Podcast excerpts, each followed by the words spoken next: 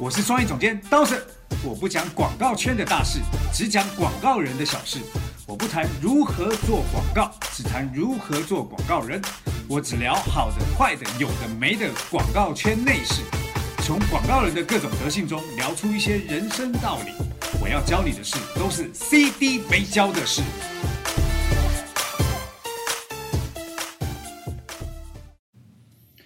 CD 没教的事，我是刀圣。大家好，我是杨帆。哎呦，我们今天又来录节目啦。哇，好久没来了。对，那我觉得今天要讨论的一个广告圈的话题啊，嗯是最近我们在做呃广告圈人的一些洞察。嗯，然后呢，在这个洞察当中，我们就发现哇，原来广告圈里面有某一某一状态的角色，某一种角色的状态，是广告圈里面还蛮悲惨的一个状态。嗯，就是广告人老洞察别人，我们这次也玩玩了一下，就是来洞察洞察我们自己本身。对，那也是因为这样啊，其实我觉得这不一定是广告圈的的人会遇到的这种状态是是悲惨。其实我觉得好多职场人都会这样。对，其实我们后来发现，这个这个在职场当中也很多人是这样，老师，我们可以不一定讲悲惨嘛，它有点像是困境或者是困境，嗯，对就困境就是卡在一种状态底下，嗯，可能不是很舒服的那种。那但是这种不舒服的状态啊，从我们在创业思考力的课程当中就提到，嗯这种痛点呢，你说到抱怨吗？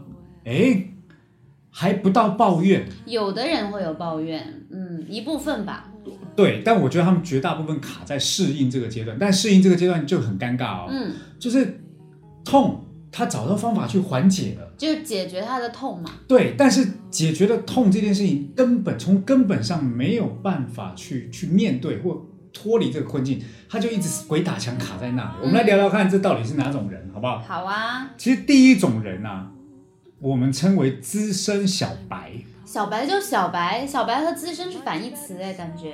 这个资深小白这个角度是这样，就是广告圈里面进到这个行业里面啊，嗯有很多是毕业然后学广告或对于这个行业有兴趣就去面试，是，面试就进来，所以刚进来那些小白们啊，就是从头学嘛。所以你说的资深小白是那些应届毕业生，然后到广告圈来工作的人吗？不是，哦，不是他们。资深小白是已经做到两年到三年的这些人，哦结果还都在干一些打杂的事情。哦，就是说“资深”两个字指的是他的资历，就是已经不是那么的新了。但是小白说的可能是他们在做的事情，还是在做一些新人做的事情。对，而且这个新人做的事情，我们洞察到几个很特别的关键了，就是他每一天都在做一些很打杂的事情，很过得很苦逼的日子，嗯领的最低的薪水，干的最多的活。嗯，可是啊，说穿了，在在这个里面啊，他们每一天都在靠着自己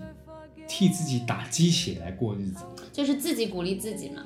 对，那这种自己鼓励自己的状态，就会变成是，就是他是日复一日，而且没有头，然后这种工作做不出成就感，嗯，但即使有功劳，也跟他没什么关系。一定是主管啊，或者是团队啊什么。对，然后苦劳呢，他也沾不上边，因为他也你好像是应该的，对，嗯。他就是卡在一个这种角色。其实我觉得，就是老师你说的这种资深小白，真的不是只有这个圈子的人。其实像广告圈，算是那种啊、职位的升级画的比较清晰的。A 一啊，AM 啊，AD 啊，这样一路可以上去嘛。但是在有一些行业，反而是更多人是这种资深小白，他做了好多年都在做跟他入行刚进来差不多的事情，而且我跟你讲，这还有一个点，就是你的上面不升，你就永远卡在这。是或者上面不变动，那你就是你喽。对啊，我我因为这件事情，我就开始思考以前我的部门里面有没有这种资深小白。嗯事实上是有，嗯，那个资深小白看起来就像就是我的助理的角色，为什么呢？他就帮我在做一些，比如说我的报销，帮我年发票，哦，帮我约会议，搞定行程。那为什么他没有去做一些更有价值、更更凸显个人想法的事情呢？因为他都在做很事务性的工作，但广告行业是需要专业性的工作啊。是他没有专业性，还是他没有机会展示他的专业性？我觉得应该是我没有给到他机会，哦，老师开始反思。对，那除了这个之外，其实我觉得他们这些人啊，因为我们后来在问了很多这种资深小白，嗯，他们为什么会每天打鸡血，你知道吗？事实上，他们希望在他们的工作领域里面呢、嗯有人可以教他，手把手的教。是，但是一直没有这个角色的时候，他就得当资深小白，一直当，而且上面不升，他也没办法对。前进。就我在想，如果是我的话，可能我会有前面呃一段时间是可以说啊贴贴发票或干嘛，但是如果已经蛮长时间我贴了两年发票，对对对，我还找不到我的价值的话，我应该会主动的去主动请缨，或者我就会换一个能凸显我价值的工作。是是是。嗯那其实我相信讲到这一段，应该有很多人也有感受啊，就是不要流泪哦。对对对，就是 这这我们刚刚讲的是有点像 A 一的角色，嗯，设计也是啊，设计有设计助理啊，设计师啊，可能都只能抠图、找图抠哦图找图，对。对，然后媒介永远都在做 Excel 的表的表格，对对对对对，然后文案其实也是在写一些最基础的文案，然后同一个品类、同一个产品，然后同一个卖点要写无无数遍，然后不断的重复想新的。然后到了工作陷入了第一成就感的时候，每天晚上睡觉前举入沮丧失失落，然后还要默默擦干眼泪，看着镜子，然后告诉自己加油。老师你戏好多哦，至于吗？好，所以资深小白是一个这样的角色哈，所以大家听完以后会觉得靠自己就是这个资深小白，但是我觉得有下一个啊，嗯下一个下一个人呢、其实没有比资深小白好到哪里去。怎么说？为什么？因为他们他是什么人呢他们叫做职场瓶颈职场人，瓶颈职场人就是在职场当中遇到瓶颈期了呗。对，这种这种角色就是你说在广告公司干的时间短吗？不短，比刚刚资深小白还要长了。嗯，但是他的工作呢，其实就高不成低不就。就是你刚刚说的，就是上面的主管还没有往上升，也没有变动。就是那个主管，哦，你是说那个主管？对啊，因为资深小白就是因为被他卡住了嘛，所以资你的老板也是一个高不成低不就的这种人。我觉得从公司的角度啊，就是他留在公司呢，其实好像也没有什么作用，但开掉他呢，好像有一些事务性的工作好像也也没有人做，而且开掉他要赔掉不少了，因为时间久了嘛，要赔不少的赔偿金。其实有时候我觉得这种职场瓶颈人已经不是他本人能产生什么价值了，而是他在对于公司来说啦，他的他在这个位置上让整个部门有一个稳固性，好像就先留着他吧那种感觉。稳固性吗？嗯，就是他的工作就是留着可留留着没用，弃之还可惜。我我觉得如果无味，弃之对我觉得就是工作当中如果陷入到这个状态底下，其实会有一种我不知道自己会不会有不舒服啦。但我发现有很多人在这个状态底下不会不舒服、欸，他们有一种看破红尘的僧人的眼光在看待一切。嗯佛系了嘛？对就是，会会变成什么样？就是对这个行业里面的不满、不公、不平的事情看得非常淡然。哦，客户骂他，他都不会有任何情绪反应，他认为这是正常的。这是其中一种嘛。但是我刚刚突然有一点想通，你说这个瓶颈职场的人他是一种什么感觉？就是说他好像有一点点决策权，但是当他的老板来决策这件事情的时候，他就像可以像不存在一样，就还是他老板说了算。那如果是底，就是真的是做事情的话，其实又有下面的同学可以做。对所以他就会显得很尴尬。而且这这状况是这样，就是有很多苦活脏活，如果你丢给他，他也不会废话。然后呢，是吗？你刚我怎么反而觉得他应该会往下分？不，他往下分，但责任在他身上，哦，那是。他也不会废话。嗯然后，如果你他的老板又做了什么决策失误，又会让他来背黑锅。是的，然后背黑锅他还没反应，没有一点点情绪变化，你知道？哇，这种人我听起来都觉得好，好可好可可可怜吗？你不能这么说。你因为你刚才是说，我觉得像瓶颈职场人，他可以是一个很客观的存在，就是我就是卡在这个公司的这个中间。其实普遍来讲就是中层是啊，中层的一些尴尬嘛。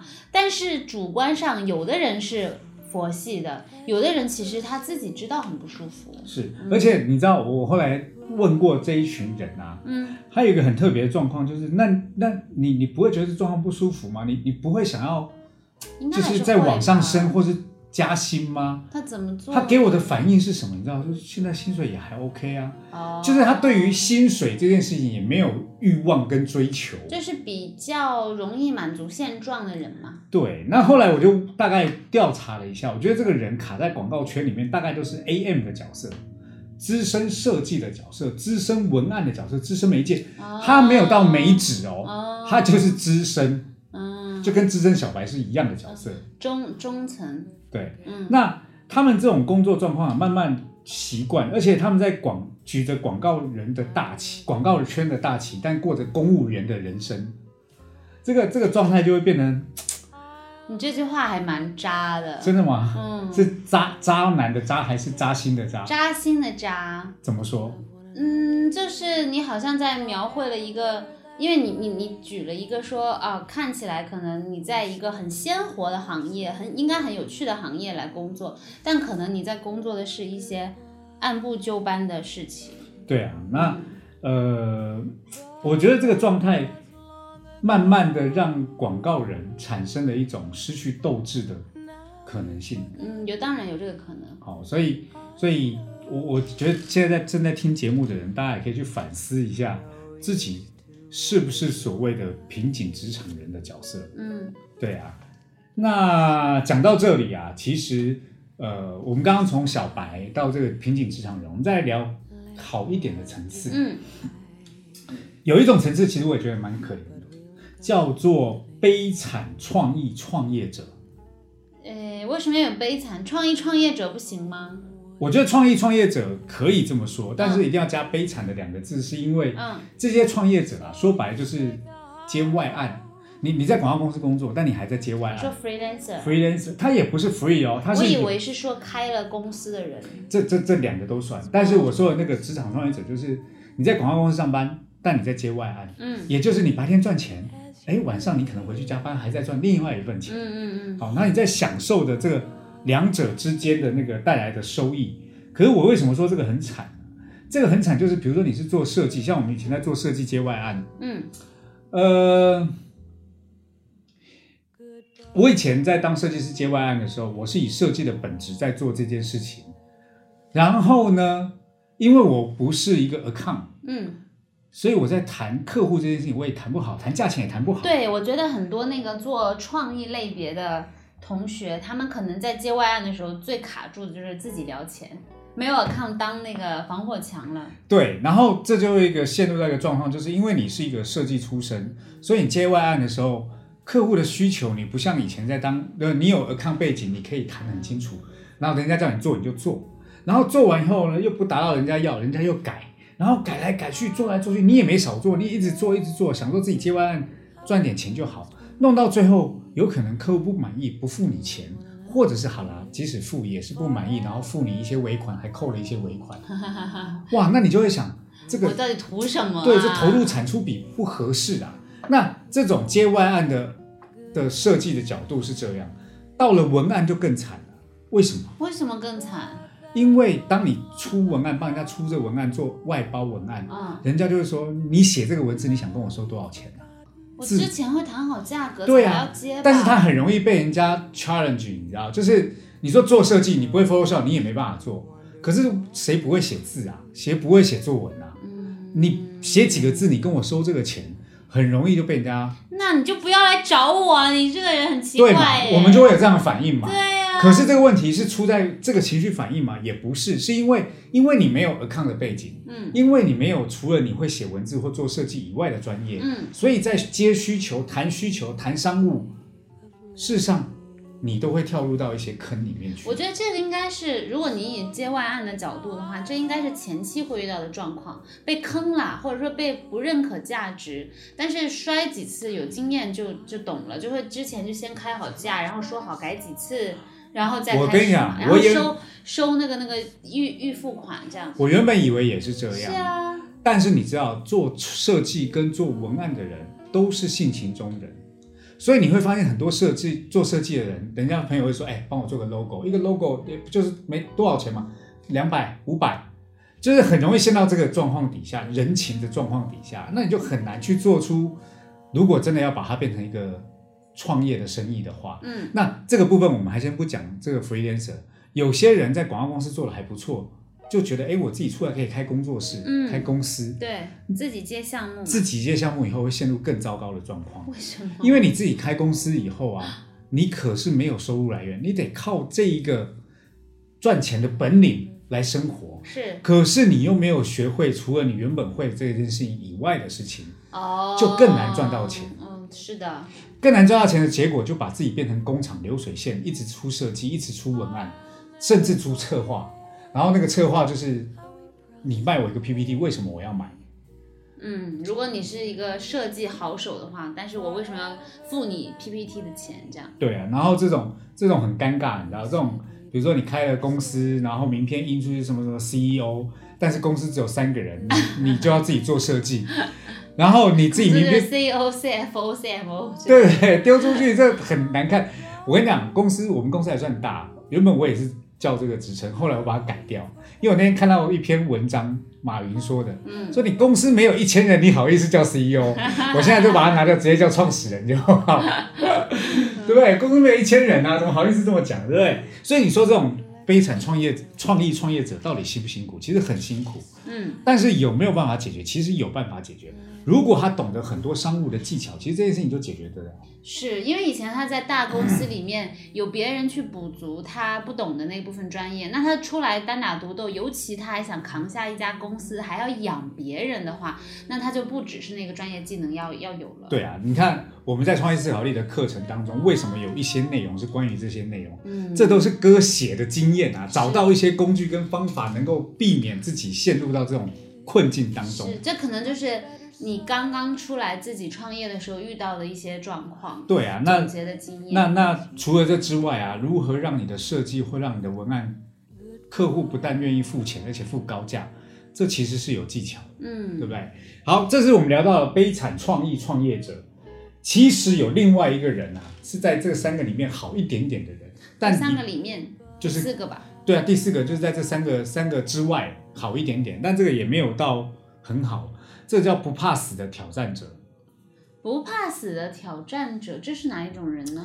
这其实这这里面一指两种类型的人，一种类型的人是说，他本来想进广告，年轻刚毕业想进广告行业，但进不去，他就去从事别的行业。嗯在别的行业打滚了几年以后，我觉得，哎，我还是有一份热情，想进广告行业，想要转职到广告行业当中。有有这种人，我周末我有个好朋友还跟我讲这样的事情，她就是女生，然后呃八七年的，好像是，就是现在是三十一二岁，但是她想转行做广告，哇，那你想想，这种这种行业要转职做广告，广告行业就那几个职位嘛，设计、创意、策划，然后媒介、traffic account，TM，对不对？就是这几个行业嘛。嗯但你想想看哦，大家转到这个行业都想要从哪一个角度切入？嗯，如果喜欢创意，可能比较多的人会是文案，那如果只是喜欢广告，可能更多的人是 AE 吧，你看哦，我来跟你讲一个详细的分析。嗯如果你要转职转做设计，首先你得有美感吧。是你有美感之外，你还要懂 Photoshop 嘛，对不对？技法。技法，所以这个部分很难被转。是啊，是啊，除非你一直就是做这个事情的。对，那再来，你要转媒介，嗯，那你得有媒介资源资源或媒介人脉吧？对，或者是一些嗯，对，独家的一些渠道啊什么的。对嘛，你没有嘛？嗯，然后转做策划、策略策划，从他们在听这个词起来，看起来是一个非常难的，所以他们大部分人会去选做 account 客户服务，嗯，但殊不知客户服务是最难的。你想想看，客户客户服务都要做些什么？客户服务是不是要去做一些呃客户的沟通，嗯跟人的沟通？嗯这已经很难了。嗯重点是客户如果比你还专业，你根本控制不了他。嗯，这是一个。第二个，嗯，客户给你多少钱，你要做成本的管控吧？是你根本不知道做这件事情要多少钱，你怎么做成本管控？说白了就是两件事：搞定人和搞定钱。再来，你要把工作让你下面人开始做吧，那那也是搞定人，搞定内部的人。对搞跟搞定内部的人嘛，嗯整个项目要顺利进展吧。嗯所以你想一想，其实做 account 啊是在所有工作里面算全才的工作，哎，嗯，你要去提案吧？嗯对啊，那你你怎么可能从别的行业转过来做 account 你就可以做啊？嗯对不对？那所以其实大家都有一个误区啊，那个误区叫做呃，在广告行业最简单的是 A 不 account 是最难的，嗯，但是你有没有想过什么是最简单的？我觉得都不简单啊。我们每一个职位都有自己很需要的专业的能力吧？嗯，没错。但是我认为啊，哎，策略跟策划是这里面相对简单的。真的假的？策略跟策划其实需要很高的专业度以及比较独到的一些洞察的眼光。我们来告诉我来我来跟你解释一下，嗯我觉得很多东西如果不能学，嗯，那这件东西都是难的。你说，哦，天生的那些东西。你说美感跟 Photoshop 一定程度上是天生的，或者是从小培从小要养的培养的美感。媒介资源，你应该要在那个圈子里面混得久，你才有这些资源吧？是，那 account 里面要要有的策略思考能，呃，要有思考能力、沟通能力、项目管理能力、商业判断能力、团队合作能力、提案技巧、开会技巧，或者是情商要高。对，那这些东西要学，全部都难学。可是你想，策略跟策划，在我们创意思考力的课程当中，嗯，那个图出来，每一步到底该怎么做，里面有工具流程是什么？事实上，这个是可以学的。啊，就是说，它首先它有一个基础的方法，然后这个基础的方法跟其他的几个职位比起来比较容易上手。对啊，嗯而且这个是学马上就可以看到成果的嘛。对，当然，如果你要做到策略或策划里面最厉害的那波人，还需要嗯十万小时吧。对对，那再来啊，其实说白了，我我因为我认为现在有很多，昨天我还跟山水在聊这个话题，嗯就我们两个在，就是我们两个金主奖，不不是金主那个什么那个小米的评审完，我跟山水在聊，聊说，哎，现在广告公司里面的策略人员到底好不好？嗯。我们两个其实都有一个共识啊，就是真正好的策略策划人员早就自己出来开了，而留在那边的人，事实上已经没有师傅可以带他们，他们都只能用过去的案子经验。经验来判断。可是你知道，这个就像是水啊，一直在漏漏漏漏漏漏漏到现在，其实真正好的水也都不见了，就是去自立门户了。对，都自立门户。然后现在留下来，其实要跟师傅学，也没有一个所谓真正的师傅。嗯，那不跟师傅学，自己埋头苦干，其实也就是干一个工作，就回到职场，天分了。就回到瓶颈职场人，就是拿过去前辈们留下的案例，找找一下公司硬盘，对，把所有的以前提过的方案调出来，然后 copy paste，然后自己悟一悟，它是怎么出来的？对我跟你讲，还有一个更尴尬，就是这些悟一悟做出来的东西呀、还认为自己是非常专业的。当你不就是自己就是空杯理论嘛？如果你这一杯水已经满了，你就加不了任何东西是的，进去。是的，所以我觉得做策略人员相对是好好好好学的，嗯但前提是看大家他的心态是什么。就是如果你的心态是，哎，我可以学到更系统的东西，那你就可以再装东西进来。但如果你觉得自己已经很厉害了，我已经有一套方法了，我这个方法已经可以吃饭了，对，那就但重点是你要看你用这套方法吃了几年饭。哥吃了二十二年的这一行饭，我都觉得还是有空间可以再学更好。嗯，对不对嗯嗯好，所以我们今天聊到这四种人呐、听起来是不是不管在职场还是在广告行业里面，都算是很辛苦的人？是啊，就是其实有把这些人的一些辛酸，他们的一些困境给讲出来。是啊，那除此之外啊，我们就来聊最后这个这总结啊。这个总结就是说，其实在这里面，如果我们刚刚说学营销、学策划是相对简单的，其实这也是在广告行业里面最容易看到价值。那我就试问，其实刚刚我们说的资深小白也好，职场平请人也好，或者是你想要自己创业也好，或者是这种想要转过来的也好，嗯都应该要对于全案的流程跟策划有一点点认识，甚至更深刻的认识，你才能够突破现在的困境，有价值。因为策划跟策略是在这个行业里面最容易产生价值，嗯，对不对？那而且也是这个行业里面人最稀缺的。是的，那为什么不好好来学学这个部分的内容？那这个东西有的学吗？谁要教啊？呃，我们六月底会开课啊，但是我现在不是要卖课啦哈，嗯我现在要讲的事情是我们去做了一个测试，如果大家想要测试这个这个内容啊，嗯，其实可以加到我们的群当中，加我们的群里面，然后我们把测试丢给大家，大家可以去做测试，测试完以后看看自己有没有陷入到这个状况底下。好好玩呢。对我最近很喜欢玩各种测试，那要怎么样测试的？就加到我们这个群嘛。那这个群怎么加？可以先加小 F，小 F 会把你拉进去的。小 F 的微信号是 R E N U F U N E R。对，那呃，测试完以后啊，呃，当你知道你是哪一，当然也不一定每一个人都在这四个人之列。对呀、我刚刚也在想，如果我测的话，可能我我没觉得自己有多悲惨呢。对，那如果是第五种人，那恭喜你啊，你根本就不在这个里面之列。但是你说，如果你不是在这个行业这个这个状态底下的人，嗯需不需要学策划？其实也是要学策划，嗯对不对？因为呃，因为我是做设计出身的嘛，所以我也是这么过来的。嗯那我终于知道为什么我做的案子跟别人不太一样。我做了，我当时有学了一点策划，也会发现我做的事情为什么跟别人不一样？因为我所有的呃作品都是带了策略性的思考。是，其实有那个思维和没有那个思维的差别是蛮大的。对啊，就是尤其在你跟客户沟通的时候。对啊，而且当你有了这个思维，你也可以清楚知道客户为什么这么想这些事情。是的，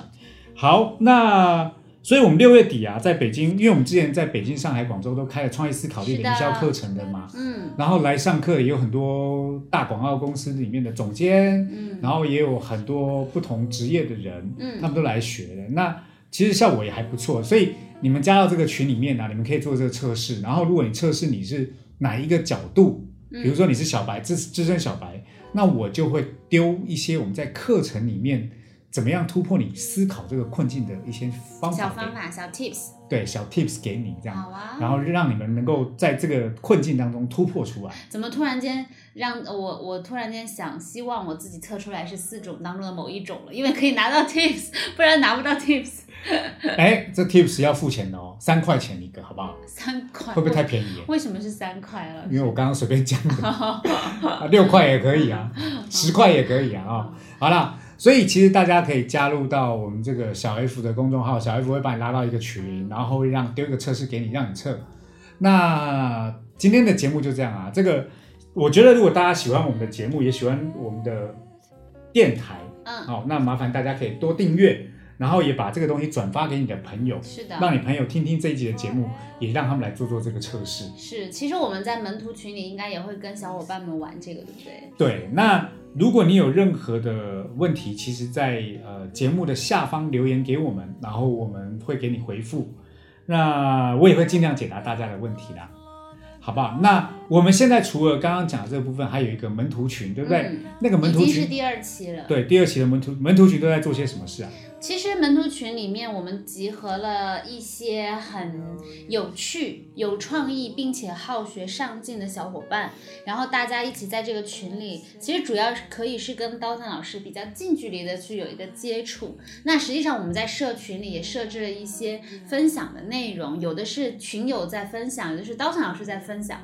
总之是我们希望这个群里可以不断的激发大家对于创意的一些认知，然后提升。是是，好，那今天的节目就到这里啦。那也谢谢大家收听，在下周同一时间收听我们的 CD 没教的事，稍后见，拜拜拜拜。It's time that we parted. It's much better so. But kiss me as you go. Goodbye.